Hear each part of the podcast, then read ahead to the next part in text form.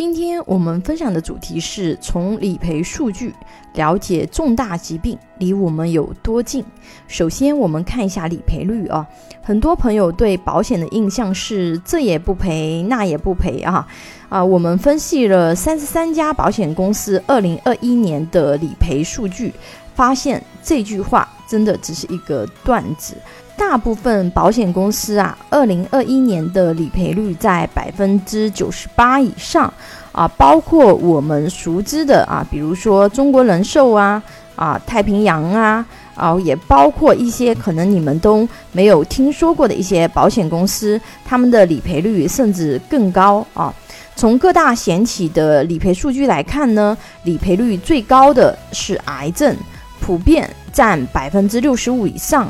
有的险企啊，光癌症理赔啊，接近百分之九十了啊。紧随其后的呢是两大心脑血管疾病、急性心肌梗死、脑中风后遗症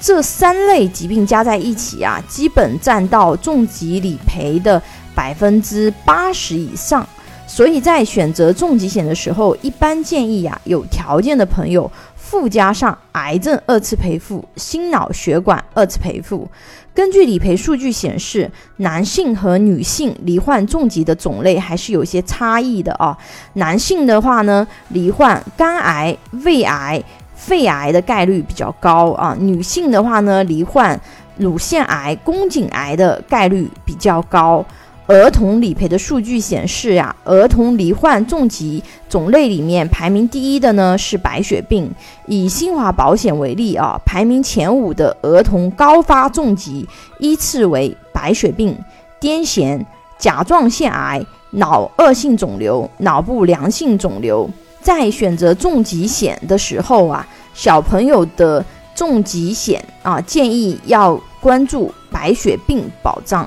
很多女性朋友呢，一般买保险都是优先考虑孩子、老公和父母啊，很少优先考虑自己的。但是从理赔数据上看呢，女性理赔出险概率普遍高于男性啊，所以女性朋友在给家人规划保障的时候呢，一定要想到自己重疾发病高发期的年龄呢，还是四十至八十岁。最高发的年龄是四十一岁至六十岁，四十一至六十岁这个年龄阶段，有的保险公司理赔占比啊超过百分之八十，也就是说，超过百分之八十的人啊都是在这个年龄阶段发生了重疾。而四十多岁一般是家庭责任最大的阶段，家庭支柱啊一定要做好风险的转移，避免家庭因病致贫陷入困境啊。很多人查出癌症的时候啊，已经是晚期了，所以建议要养成日常检查的好习惯。毕竟买保险理赔不是目的啊，最好的情况是保险都不要用到。保险其实和车子的安全气囊一样，是用来保障家庭不会因病致贫的一个工具。常规癌症筛查的手段参考啊，也给大家查了一下啊，比如男性啊，常规我们要查血常规。便潜血、甲状腺 B 超、胸部 CT、幽门螺旋杆菌啊、腹部 B 超、血清 SPA。四十岁以后啊，建议每三到五年要查一次胃镜，每五到十年查一次肠镜。